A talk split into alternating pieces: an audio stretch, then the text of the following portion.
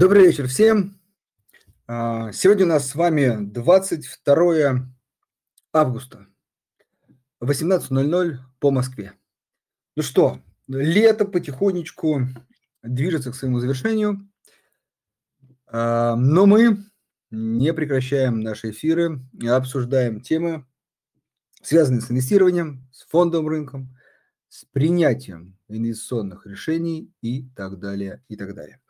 А, давайте а, потихонечку э, будем собираться. Сегодня у нас, э, на мой взгляд, очень-очень интересный эфир. Надеюсь, по крайней мере, на это. А, сегодня к нам в гости приш, пришли представители металлургической компании, а именно компания ММК, Магнитогорского металлургического комбината. Буквально через минутку я представлю наших гостей. Но, э, ну, маленькое вступление. Если э, кто-то пропустил там, последние полгода, год на рынке, но пришел на сегодняшний эфир, то э, знаменательность, на мой взгляд, текущего события заключается в том, что многие компании, да, не только металлургические, скажем так, чуть меньше публиковали данных, чуть меньше выходили в общественное публичное пространство, но эта тенденция э, меняется. И наш сегодняшний эфир э, тому подтверждение. При этом, на самом деле, э, и другие компании, ну, например, Алросу, как пример, тоже опубликовала даже финансовые данные компании, которая до этого, скажем, наверное, еще более консервативно подходила к публикации данных. Вот, поэтому у нас появляется, дорогие инвесторы, возможность э, позадавать вопросы, послушать на них ответы, ну и, собственно, как-то скорректировать или, наоборот, э, э, добавить, убавить свои инвестиционные позиции. Вот этим, надеюсь, мы сегодня и займемся. Ну что, по регламенту у нас час. Давайте не будем тратить время зря, оно пролетает достаточно быстро. С удовольствием представляю наших сегодняшних гостей. Сегодня у нас в гостях Ярослава Врубель, директор департамента по связи с инвесторами компании ММК, и Илья э, Нечаев, менеджер по взаимодействию с инвесторами. Коллеги, добрый вечер. Добрый вечер, коллеги. Добрый вечер, Андрей. Да. Коллеги. Да, спасибо, э, что нашли время и пришли к нам на эфир. А, пару слов про регламент. Первые минут, ну, наверное, чаще на самом деле 40. Да. Задаю вопросы я. А, те, которые меня интересуют больше всего, но э, чаще всего, конечно, эти вопросы, я надеюсь, э, интересуют и большинство инвесторов. Ну а потом, дорогие э, слушатели, инвесторы, в нашем последнем посте в телеграм-канале, в комментариях вы можете писать вопросы, которые не задал я, которые вы считаете актуальным, которые считаете обязательно необходимым задать. И, конечно, в оставшиеся там 20 минут, э, ну, иногда немножко суммируя, если вопросы на одну и ту же тему, я обязательно адресую нашим гостям. И мы тоже постараемся узнать на них ответы. Вот такой регламент, поэтому предлагаю э, начать. Э, давайте начнем, наверное, э, с такого базового вопроса. Э, не пока не про отчетность, не про дивиденды, про них тоже поговорим, а э, про ситуацию да, в металлургической отрасли в России – Насколько там все сложно, или уже, может быть, не так сложно, уже есть адаптация. В общем, как говорится, все это время э, мы, инвесторы, гадали, по крайней мере, пытались как-то по каким-то косвенным признакам получить ответ на этот вопрос. Вот сегодня хотелось бы узнать, так сказать, точно непосредственно от представителей компании. В общем, э, в целом пока важно не про компанию, наверное, а вот про отрасль э, в целом. А, как дела идут в металлургической отрасли и какие изменения а, произошли или происходят в текущий момент? Да, наверное, я начну. Спасибо, Андрей, за же трепещущий вопрос. На самом деле дела сейчас идут довольно хорошо. Э, для нас, ну, немножко вернуться в историю, чтобы было чем сравнить. 22 год был, особенно в начале, весьма неоднозначным и сложным э, для нас и для других металлургов, потому что во втором квартале деловая активность очень сильно замедлилась, многие покупатели не понимали, что будет дальше, соответственно, не размещали заказы. В связи с этим загрузка очень сильно сократилась, вы это, в принципе, могли видеть по нашим операционным результатам и наших коллег. Вот, но впоследствии, уже начиная с третьего квартала, началось постепенное восстановление, и даже более того, второе полугодие 2022 года а, во многом превосходило по спросу даже 2021 высокий год. Вот. В 2023 году эта тенденция, скажем так, а, в первом квартале продолжилась. Ну, мы осторожно смотрели на перспективу 2023 года поначалу, но уже начиная с весенних месяцев, с марта, с апреля мы увидели а, хороший спрос по всем отраслям. А, загрузка комбината и была на процентов 90-100, и в том числе заказы многие переходящие были. Если говорить вообще по спросу, как вот полугодие закончилось 2023 года, то мы видим, что в целом спрос по стране э, по, на металлопродукцию вырос порядка 10-12%. А, основной, основной, основной драйвер, э, как и ранее, это стройка. Она выросла на 14-16%.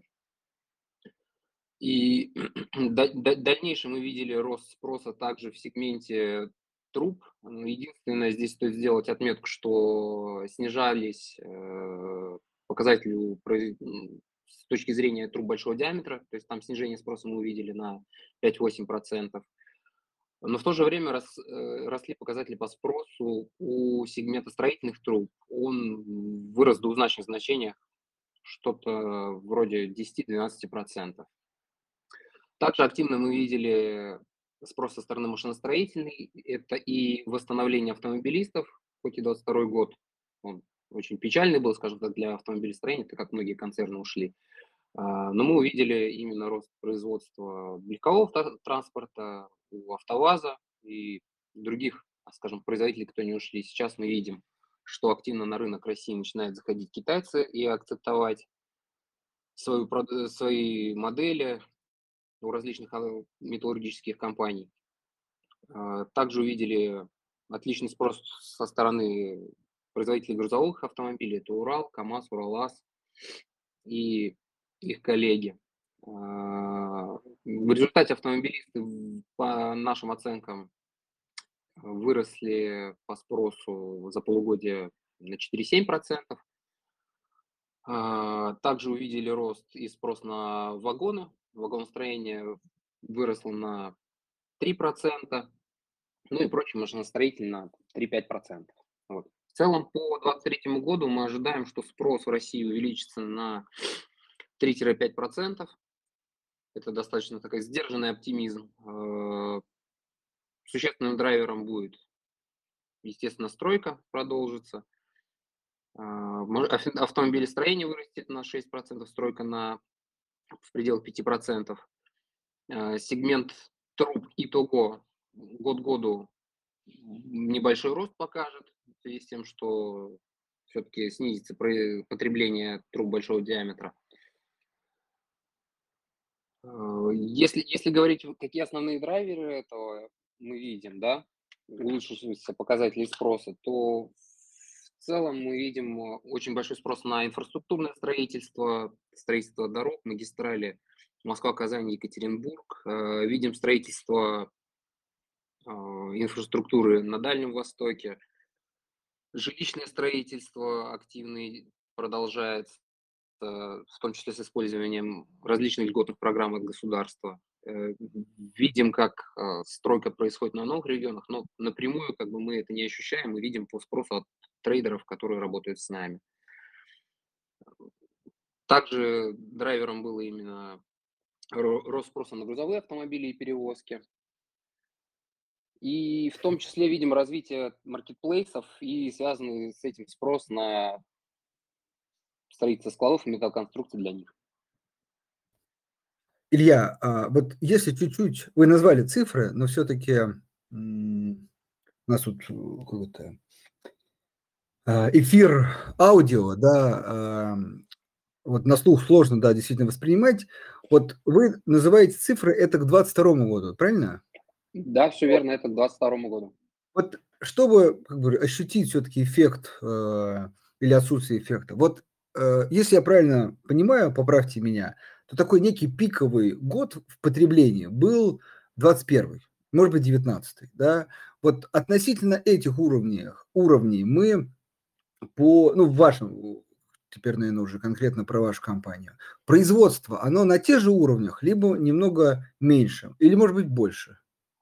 Смотрите, вот если говорить в терминах спроса на России, то 23 год больше похож на 19 Если говорить про компанию, то наша загрузка на рынок России в этом году, я бы сказал, будет рекордной.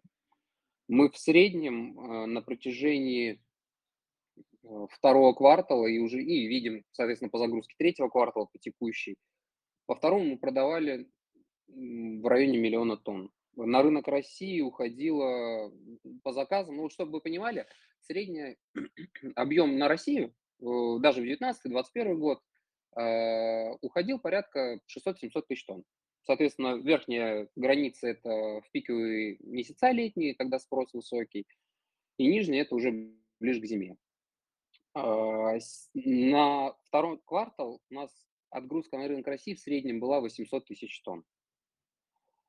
На СНГ мы расширили продажи с коридора 100-120 до коридора 120-150. Хорошо. Вот э, продолжая эту тему. А, я смотрел как раз интервью ваших коллег э, из Северстали по этому поводу. Там вот тоже был интересный вопрос по поводу того, что кажется, все-таки до, да, там, СВОшное время были поставки за рубеж, сейчас они, ну, там, у многих, скажем так, э, либо прекратились, либо сильно сократились. Вот за счет чего, за счет чего получилось, э, кажется, уже насыщенный российский рынок, вернее, за счет, как получилось переориентировать да, производственные мощности, производство на российский рынок. Вот, например, коллеги ваши отвечали за счет э, более мелких игроков. Мы все привыкли да, к тройке лидеров, но на самом деле есть еще другие игроки. Вот они, может быть, в большей степени пострадали. Так ли это? Либо, ну, по крайней мере, в вашей компании вы отмечаете какой-то другой способ вот, переориентации того, что продавали, например, за рубеж. Или МЛК исторически вот было как раз на внутренний рынок ориентировано, и вы как раз проблем, может быть, с этим и не испытывали. Ну, Андрей правильно все подметили. ММК исторически на российском рынке присутствовал больше других российских металлургов, и у нас прочные деловые отношения со многими промышленными предприятиями. Кроме того, Уральский регион, близость к которому ММК неоспорима, э, является крупнейшим, скажем так, промышленным производителям. У нас э, хорошие взаимосвязи с местными машиностроителями, автомобилестроителями и промышленными предприятиями.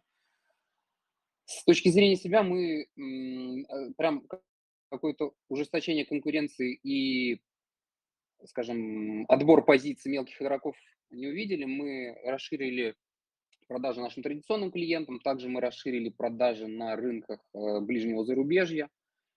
Э, увидели, как уже говорил, увидели заказ с точки зрения производителей грузовых автомобилей. Повторюсь, КАМАЗ, УАЗ, Уралаз, э, Автомаз, наш традиционный партнер, э, которому доля потребления металла, которого составит около 50% ММК. Поэтому как вот мы увидели рост промышленного производства и, собственно, им воспользовались, параллельно расширив, скажем так, свои, свою клиентскую базу и увеличив отгрузку им. Хорошо. А, теперь вопрос про... То есть в производстве э, все как бы неплохо, даже есть точки роста.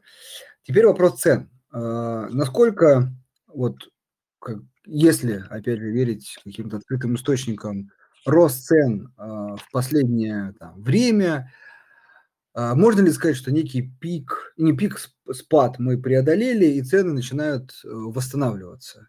Вот. И если да, то за счет чего это происходит, опять же, с учетом того, что все-таки ну, по крайней мере, у вас действительно исторически были ориентиры на российский рынок, ну, у коллег ваших, то есть часть продуктов все-таки пришлось переориентировать на российский рынок. Вот за счет чего, на ваш взгляд, цена может продолжить расти или хотя бы не снижаться?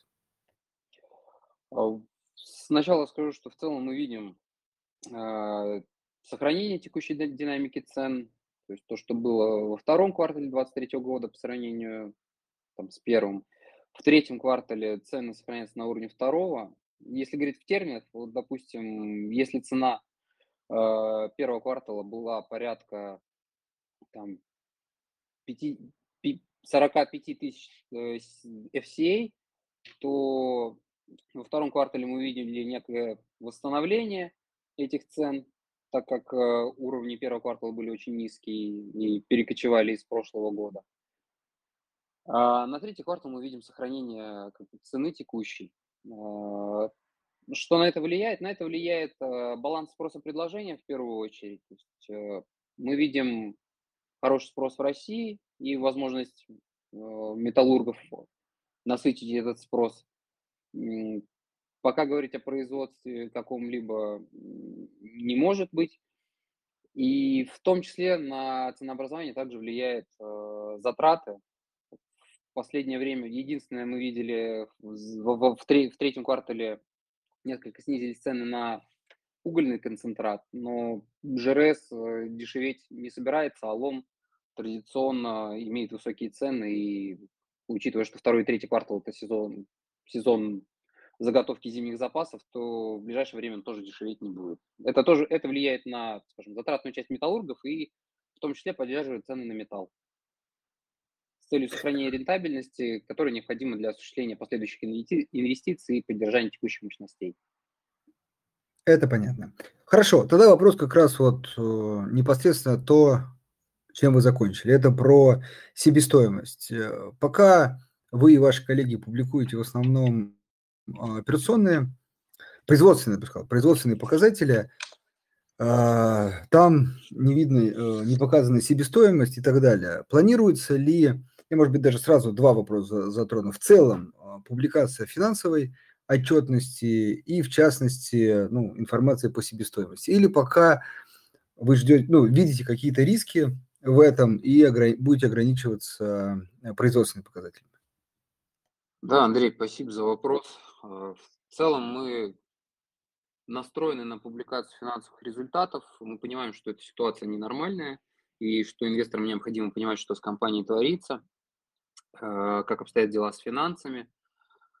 А, по поводу раскрытия себестоимости, да, мы хотели бы ее раскрыть. В данный момент мы оценим для себя как бы полный спектр того, что мы хотели бы и можем раскрыть, потому как риски все равно санкционного характера не сохраняются, ограничений. Хорошо, то есть, ну, можно как бы воспринять ваш ответ как, э, ну, не знаю, например, до конца года, скажем так, есть вероятность высокая увидеть финансовую отчетность? Или все-таки это вопрос пока а, в обсуждении? Андрей, есть высокая вероятность. Хорошо. А, тогда идем дальше. А, точно такой вопрос про ваш завод в Турции. А, вроде бы, опять же, в начале года там была, была информация о возможной продаже, вернее, в том году, кажется, или в начале года. А потом информация вроде как э, ушла с повестки. Есть ли какая-то дополнительная информация по э, э, этому вашему дочернему предприятию? А, касаемо турецкого сегмента, да, мы в конце прошлого года а, приостанавливали работу а, производства стали, или, или, получается, модуля прокатного. В связи с тем, что конъюнктура рынка Турции была недостаточно хорошей, как вы знаете, в феврале в Турции произошло землетрясение, которое очень сильно повлияло в том числе на производство металлопродукции в Турции в связи с тем, что многие предприятия пострадали. Э, произошедшие события вселяли надежду на то, что впоследствии будет э, очень хороший спрос на рынке Турции, так как металлопродукция будет необходима для жилищного строительства, для восстановления. текущие макроэкономические реалии Турции, а это высокая инвестиция, высокая инфляция, высокие э, девальвации и в целом снижение экономической активности в Турции пока не могут нам подтвердить э, перспективы турецкого рынка, и поэтому мы ожидаем, скажем так, достаточно скромные результаты турецкого сегмента в этом году. Вот э, немножко отступления, но прям не могу не спросить, вы так прям охарактеризовали действительно как нестабильный э, турецкий рынок. Э, действительно ли вот, ну, как бы вот эта вот экономическая нестабильность, просто разные как раз на это мнение, э, на этот счет мнения есть, приводит к тому, что, например, вы не можете как бы спланировать там затратную часть, доходную, и по факту это приводит к тому, что ну, предприятие как бы не, не запускается. А, в целом, да, можно так сказать, потому что есть определенная доля переменных и постоянных затрат. А, металлургическое производство, именно металлургическое, это больше история про переменные затраты, да, но при всем при этом, а, чтобы окупить постоянные косты, необходимо определенная производственная программа, определенный уровень загрузки. И текущее состояние экономики в Турции пока делать долгосрочные прогнозы не позволяет.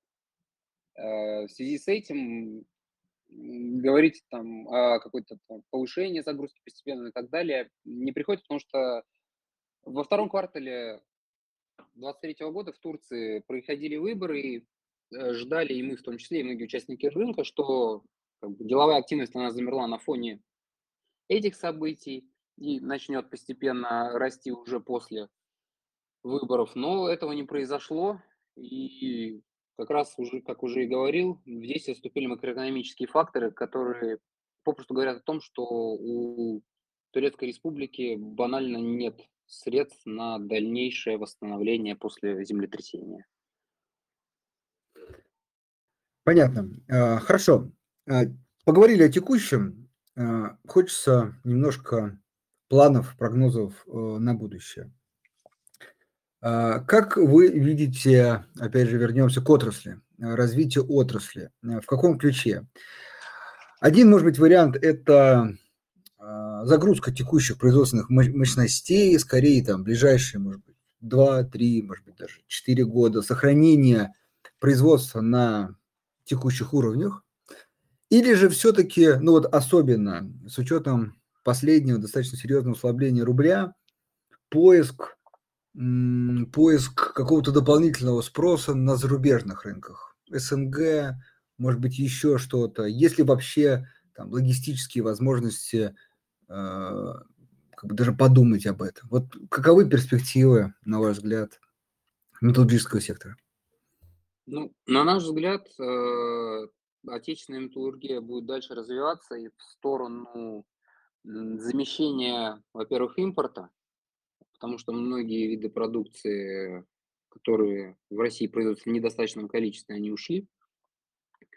Мы видим э, потенциал в этом. А, будут развиваться машиностроение, автомобилестроение и в том числе металлурги, так как они являются поставщиками для этих отраслей, будут расти и металлурги. В том числе будет подстегиваться спрос, будут находиться новые ниши. Э, экспорт, ну, в частности для нас, про нас могу сказать, что он для нас являлся всегда, скажем так, балансирующим э, рынком, не самоцелью увеличения подгрузок туда. А, в связи с произошедшей девальвацией некоторые экспортные рынки, скажем, приобрели большую привлекательность, но про нас могу сказать, что в данный момент мы видим некий спрос и куда, куда, куда происходят продажи, это Ближний Восток и Северная Африка. Азия не просматривается, потому как э, азиатские рынки, они сейчас тоже не в лучшем состоянии, так как э, мерам по стимулированию спроса китайского правительства уже никто не верит, потому как все ждали их в первом полугодии, не дождались, и перспективы на оставшиеся там, полгода весьма туманны. Вот, наверное, в этом смысле э, про нас могу сказать, про импортозамещение именно, что мы э, сейчас э, входим в два проекта. машиностроительных. Один относится к производству прокатных волков, литых прокатных волков, а другой к производству проката кованых волков и металлургического оборудования, так как после 2022 год нам показал, что многие производители импортные ушли с рынка, и открылись целые сегменты в машиностроении, которые можно и нужно замещать, в том числе э, обеспечив и себя, и отрасль необходимой продукцией. Хорошо. А, тогда такой тоже, может, чуть в сторону вопрос, но вы частично говорили про это, может быть, есть информация. Про автомобилестроение. А, грузовое, понятно, даже увеличивается. Вот как это, личный, да, частный автотранспорт. Есть ли подвижки, может быть, вы как раз общаетесь с заводами, с производителями по как бы загрузке уже имеющихся, наверное, да, мощностей, где раньше собирались, скажем так, западные марки э, за замещение китайскими э, производителями. Идет ли этот процесс, насколько активно, если активно, то может ли это быть тоже вот драйвером роста в ближайшее время? Да, это может быть драйвером роста. Э, мы уже, про, про нас могу сказать, что мы проходим акцептацию Havail, и также ведем разговоры с другими китайскими производителями, которые имеют планы по локализации производства. А, и да, это будет э, драйвером, но это перспектива лет пяти, можно так сказать. Она не сразу настанет, скажем так, что условно 24 год и производство выросло двузначными темпами. Это будет постепенно происходить на, в течение ближайших пяти лет. Ну, то есть, э, хороший, да, замечательно. То есть процесс идет, но как бы тоже не быстро, да, там согласование, решения, какие-то проекты, да, вот. Да, конечно, это согласование документации, согласование необходимого ассортамента продукции. Э, партнерам иностранным также необходимо выбрать площадку, проинспектировать оборудование, проверить его, перенастроить и все связанное с этим, получить необходимые разрешения, персонал. То есть это процесс, который займет определенное время. Хорошо, да, действительно интересно. Ну, хорошо, что он идет. А, еще один вопрос, такой прям чуть-чуть макро добавим. Вот вы затронули китайский рынок. Как, в общем, если анализировали, если есть какое-то мнение, смотрите, ну, Китай, о, да, Китай лидер, причем с огромным отрывом по производству там, различной металлургической продукции. Вот есть ли риск э, того, что с учетом все-таки одного из важных потребителей металлургической продукции недвижимости, э, снижение темпов роста, э, продукция китайских компаний может ну, хлынуть на, вообще на международные рынки и как-то ну, давить на цены. Или все-таки, опять же, вот та самая логистика, локализация на самом деле ну, не как сказать, металлу так легко путешествовать э, в, как бы в любую точку мира, есть определенные ограничения. Ну, определенно есть ограничения, и они в, выливаются в то, что экспортируется в основном базовый продукт. Это базовые горячекатанные рулоны, базовые холоднокатанные рулоны. И, соответственно, их э, профиль использования, он тоже ограничен без переработки. А, поэтому многие как бы страны, во многих странах есть э, передельные заводы, да, которые там, вступающие импортные ГК рулон перерабатывают в дальнейшем в холоднокатные прокаты, в оцинкованный и далее по цепочке. Но ну, это как бы одно из ограничений. Также стоит отметить, что да, мы видели опыт 2014 года, 13-14, когда Китай активно экспортировал и уронил цены до там, 300 долларов. Это был небывало низкие цены, но в том числе из-за такой политики в дальнейшем пострадал сам Китай, когда их экспортеры имели отрицательную маржу. Вот. Э, это, безусловно, оказывает влияние, и текущее состояние дел строительной отрасли Китая э, негативно сказывается на спросе.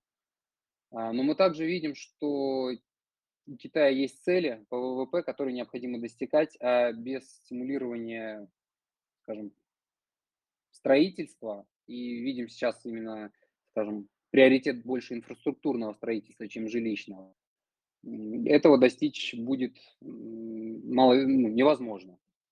Соответственно, риски экспорта есть, но по текущим рыночным показателям и темпам экспорта мы не видим как значимого присутствия Китая, который уронит еще дополнительно цены на рулоны, потому как сейчас они тоже находятся на довольно низких уровнях, потому как э, многие китайские заводы работают сейчас в нулевой зоне рентабельности.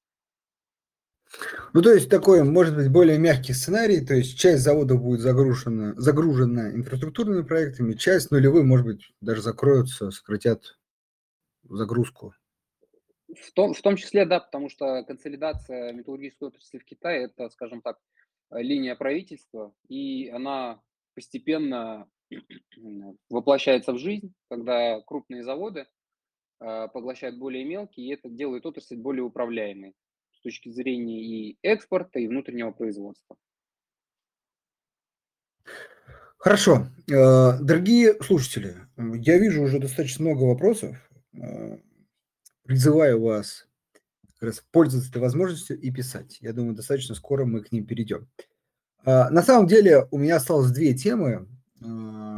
Первое, ну такой точный вопрос, он даже из двух состоит. Это Насколько сейчас э, ваша инвестиция – это скорее такой поддерживающий капекс?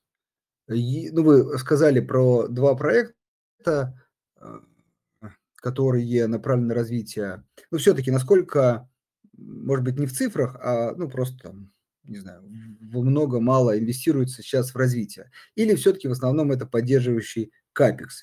И как вытекающий отсюда вопрос, ну, по крайней мере, там, коллеги тоже ваши так аккуратненько намекали, что, в принципе, свободный денежный поток присутствует, есть отсутствие дивидендов. Если вы даете комментарий, планируется ли эти деньги, может быть, потом направить на чуть больше дивиденды или приоритет в сокращении долга? То есть тут тогда два еще раз. Как инвест-программа, она поддерживающая либо развивающая, и свободный денежный поток какие основные направления его использования? А, наша капитальная программа в основном на развитие. А, можно сказать, что порядка 70% это проекта развития. В этом году мы активно достраиваем наш проект по коксовой батарее номер 12, которая позволит из строя вывести 5 старых.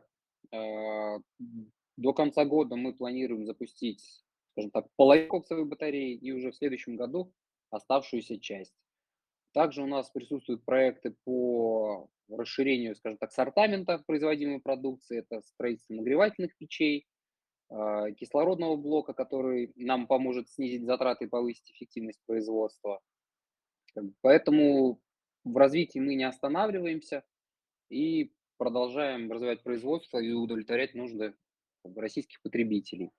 Если говорить про приоритеты распределения свободного денежного потока, то э, вопрос по снижению долговой нагрузки сейчас не стоит на повестке, потому как вы, наверное, уже знаете, что ММК э, и так имеет низкую долговую нагрузку и как бы значительных планов по привлечению на данный момент нет.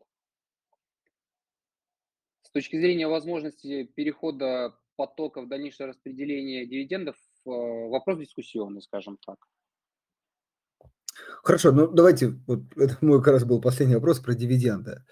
Наверное, э, была в компании дивидендная политика, будет ли она меняться, либо в какой-то момент просто возобновиться. Э, есть ли какие-то ориентиры по возобновлению? В общем, чуть-чуть, если можно, да, это тоже очень такая важная для инвесторов тема, что с дивидендами. На данный момент планов по изменению дивидендной политики нет. Как бы мы ее сохраняем. С точки зрения возврата дивидендов э, для себя мы не видим э, пока перспектив раньше декабря, в соответствии с заявлением председателя Совета директоров. Хорошо. Эм, Можно я тогда уточню все-таки? В декабре это как бы уже, может быть, выплаты или само решение о возможной А, выплате? обсуж- обсуждение. Скорее, Обсуждение, возврат да. к обсуждению. Возврат к обсуждению. Хорошо, ну то есть какие-то финансовые итоги года и, собственно, опять этот вопрос. Хорошо, э, так, э, вроде бы я все спросил, что хотел, но время есть, если что, еще э, вспомню. Э, предлагаю перейти к вопросам слушателей. Их ну, тут достаточно много. Единственное, что, может быть, какие-то темы э, будем повторяться, но э, под э, другим углом. А, По поводу, да, Максим, наш регулярный слуш- слушатель, добрый вечер. Какие-то вопросы вот обсуждали, поэтому что-то пропускаю. Вот точно пропустили. Такой вопрос действительно стандартный, но что-то в последнее время, видимо, даже хорошо стал про него забывать. А, Но вот Максим напомнил. Это, еще раз, стандартный вопрос. А, В текущей ситуации, там, с учетом ограничений и сложностей, испытывает ли конкретный ММК сложности в цепочке поставок материала, логистики, вот тут дальше от коллег я вижу еще вопрос технологии, оборудования и так далее. Это все про одно, да, вот э, как дела вот с тем самым импортозамещением в том числе. На данный момент на каких-либо ограничений с точки зрения обеспечения необходимыми комплектующими, сырьем не видим для себя. Да, определенные сложности были в 2022 году, особенно в середине, э, но мы перенастроили скажем, свои цепочки поставок и обеспечили себя всей необходимой номенклатурой сменного оборудования, запчастей, а также ключевого сырья. Мы нашли многие альтернативы на российском рынке. К примеру, а, раньше краска для проката полимерного покрытия, краска и эмульсолы закупались за рубежом у зарубежных производителей и у их дистрибьюторов в России. На российском рынке мы нашли альтернативу и поработав с поставщиком над совершенствованием технологий, мы получили продукт не худшего качества, и ну, на выходе у нас без потери качества металл с покрытием.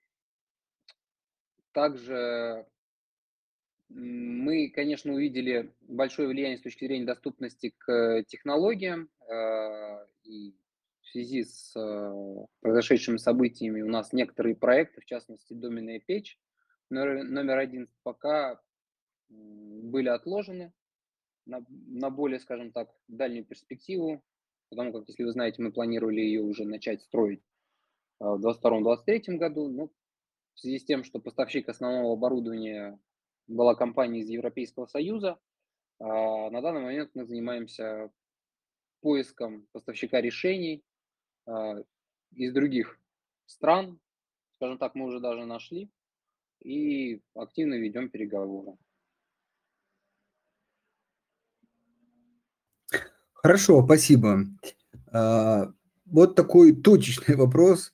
Э, Мажоритарный акционер насколько вовлечен в деятельность компании?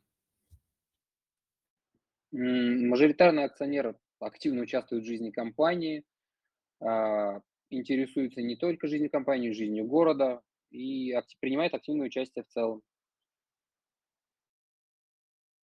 Хорошо. А, Андрей э, спрашивает, мы частично этого касались, но, может быть, вот тут как раз с э, примерами стран. А какие у компании планы на ближайшие годы? Рассматривает ли компания работу с Африкой и Индией? Вот про Африку вы говорили, может быть, чуть поподробнее. Индия. Э, Что ждать инвесторам? Если говорить с точки зрения поставок на металлопродукции на рынок Индии, то рынок Индии сам является очень крупным представителем э, на международном рынке металлопродукции. И пока как целевой рынок мы его не рассматриваем. Мы активно работаем со странами Северной Африки, Ближнего Востока. Мы активно работаем в ближнем зарубежье. Но, как уже говорил, экспортные рынки для нас являются скорее больше, больше балансирующими, чем основными и ключевыми. Наш основной фокус это именно Россия и страны ближнего зарубежья, страны СНГ. Хорошо. А, Максим снова спрашивает вопрос про конкуренцию э, на внутреннем рынке. Вот мы частично этой темы касались, но если еще раз к ней э, вернуться, насколько она, ну, скажем, возросла. Опять же, вот я упоминал более мелких игроков. Есть ли какая-то статистика вот по доле, например, там, вашей э, на российском рынке, выросла ли она, говорит ли это снижение более мелких игроков в рынке? В общем, как дела с конкуренцией? Если говорить по доле рынка, то мы видим сохранение нашей текущей доли и ее даже увеличение в пределах 16-17%. А, также в 2022 году а, мы увидели снижение импорта со многих направлений, и, соответственно, вот это освободившееся место и было занято а, экспортно ориентированными поставщиками. И в дальнейшем ну, мы для себя не видим ужесточения какого, конкуренции на текущий момент и не видим сигналов об этом каких-либо. Э, хорошо, тогда вот еще вопрос от Александра как раз э, в тему, мы чуть-чуть ее касались. Вот есть ли проблемы с сырьем? С оборудованием, с технологиями обсудили. А вот с сырьем, в частности, э, ЖР, ЖРС, наверное, все-таки не ЖРК, да? То есть, ну вот с сырьем, как обстоят дела? А, с сырьем стоят дела хорошо. А, мы обеспечены и железорудным сырьем, и окатышами, и угольным концентратом, и металлоломом. Если говорить про рынок ЖРС, то после зимы-весны 2022 года с нами перестал работать казахстанский поставщик а, железорудного сырья. Ну, мы быстро нашли им альтернативу благодаря нашим прочным деловым связям с российскими поставщиками и сейчас активно работаем с ними. Рынок угля в России всегда был профицитным и очень много уходило на экспорт, поэтому в этом сегменте тоже не видим каких-либо затруднений. А, с точки зрения обеспеченности металлоломом, скажем, это болевая точка у многих компаний, так как а, сезонно влияет, сезон влияет на сбор металлолома и, соответственно, обеспечит металлургов этим. Но в целом мы также не видим каких-то радикальных изменений рынка в этом плане. Поэтому сырьем мы обеспечены и на данный момент э, существенных рисков для себя не видим. Хорошо. А, следующий вопрос э, такой интересный даже. Ну, если мож, ему сможете ответить. Максим тоже спрашивает, э, free float, э, по вашим оценкам, вот тут только на российском рынке и на зарубежном. То есть если, или есть ли какое-то понимание, насколько большое количество акций осталось там у иностранных держателей? Э, в целом, значительную часть фрифлоута занимают российские держатели, а, в депозитарных расписках у нас осталось полу, порядка одного-полутора процентов от уставного капитала. А, доли иностранцев, к сожалению, в данный момент очень сложно подсчитать, потому как а, очень многое поменялось и доступ ко много, к большому объему данных ограничен на данный момент. Хорошо. Ну, такой короткий вопрос действительно в тему. А, сегодня, ну, опять же, там, может быть, пока не официальная информация, но, кажется, Лукойл планирует у иностранцев выкупать акции. Магнит до этого делал. То есть вы для себя не рассматривали такую опцию? А, на данный момент мы видим, а, что многие эмитенты проводят тендер-оферы на выкуп иностранных держателей. Мы также видим некие ограничения для компаний, которые отметились в списках определенных стран, которые не позволят сделать э, похожую процедуру. Поэтому на данный момент для себя мы не видим. Понятно. А, хорошо. А, вот от слушателя вопрос, я тут даже справедливости ради немножко вспомнил про эту историю. Она, мне кажется, уж не то, что на второй какой-то, на какой-то еще дальний план отошла в России, но все-таки. А вопрос следующий. Как обстоят дела с экологией на территориях подконтрольных ММК? И как, какие применяются действия по снижению углеродного следа? Я от себя добавлю, вообще эта тема сейчас э, все еще актуальна на повестке, по крайней мере, вашей компании, или все-таки, ну так, если говорится, по-честному, чуть-чуть, э, говорится, более важные текущие проблемы решаются, вот как вот импортозамещение, поиск там, может быть, перестраивание сырья, логистических цепочек и так далее. Или все-таки вот эта тема снижения углеродного следа, она еще актуальна? Давайте здесь я, наверное, возьму слово. А, смотрите, безусловно, эта тема актуальна. А, в моногороде она остается особенно актуальной. И в целом в своей деятельности мы стремимся снизить нагрузку на окружающую среду а, посредством реализации как раз различных природоохранных мероприятий и программ технического перевооружения. О чем вот Илья ранее сказал, как раз как с химической да, различные реконструкции и строительство новых технических объектов. Целом мы мониторим графики снижения э, выбросов. Э, загрязняющих веществ. Э, ММК вступил в программу «Чистый город» еще в 2015 году. И чистый воздух. И как раз к 2025 году мы планируем снизить уровень показателя комплекса индекса загрязнения атмосферы до ни, ниже 5, тем самым войти в показатель чистый город. Вот, я думаю, что это как раз показатель того, насколько мы активно этим всем занимаемся. Хорошо, спасибо. Еще несколько вопросов точных вот от Максима.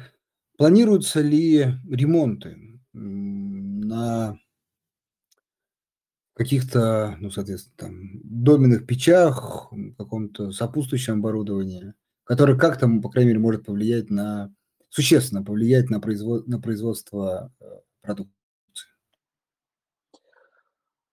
Андрей, да, тут я возьму слово. Ремонт, безусловно, планируется. Мы планируем в четвертом квартале поставить на ремонт доменную печь э, в период сезонного охлаждения спроса в России. Э, и видим, что ры, баланс рынка будет сохранен. Пока ближайшие планы по, по капитальным ремонтам это вот доменная печь в конце этого года. А это по времени сколько занимает? В зависимости от степени капитального ремонта, но в среднем это может занимать порядка 60-90 дней. Ну, то есть квартал. Ну, в целом, да. Да. Хорошо. Следующий вопрос. Вот, да, это такая интересная тема. Мы ее не затрагивали, ну и чуть-чуть. Эм, Надежда спрашивает. Чем обусловлена премия к цене на внутреннем э, рынке в условленной премия к цене, я думал, на внешнем. Ну окей, читаю как есть. Чем обусловлена премия к цене на внутреннем рынке? Как определяются внутренние цены на сталь? Привязываются ли они к какому-то бенчмарку в долларах? Или сейчас как бы мы свой внутренний рынок непосредственно спросом предложения внутри страны он определяет. И, и он и определяется. Ценообразование на рынке России исторически был и сейчас сохраняется на основании баланса спроса и предложения. Какой-либо привязки к международным бенчмаркам нет, а условная премия, которой на самом деле никогда не было, это попросту разница между стоимостью доставки условно из порта, импорта до потребителя. Вот и вся разница, которая была, потому как э, услов... и условно потребитель, заказывая металлопродукцию с экспортных рынков, он ее привезет, ему также необходимо по стране ее перевести до себя. При этом он несет риски того, что получит продукцию не того качества, не того сортамента и так далее. То есть в, цел, в целом премии ее нет и не было. Понятно. То есть это в основном, собственно, те же самые логистические э, цепочки. Э, хорошо. Э, у нас еще остается время. Э, вот можно от меня вопрос, и тут как раз Надежда, мне кажется, как раз его и задает, сопутствующий. Вы вот сказали, что по углю у нас э, профицит, с ним проблемы нет. Вот по ЖРС э, немножко у вас спросим, может быть, про коллег. А какова там сейчас ситуация на рынке? Э, не знаю, есть ли дефициты, чем они закрываются, или баланс некий спроса предложения? Насколько мы там полностью себя обеспечиваем этим сырьем? С точки зрения ЖРС рынок России тоже профицитен, а, потому как э, крупных потребителей не так много, а объем производства все-таки существенный, и существенная часть а, этого производства уходит на экспорт.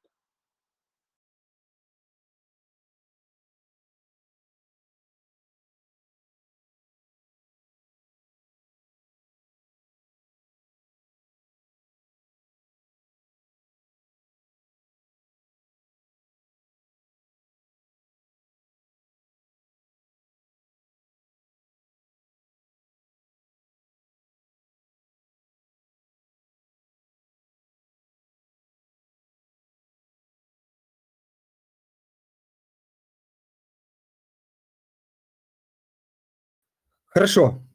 А, вам огромное спасибо, Илья, за рассказ. Ярослава, вам тоже спасибо.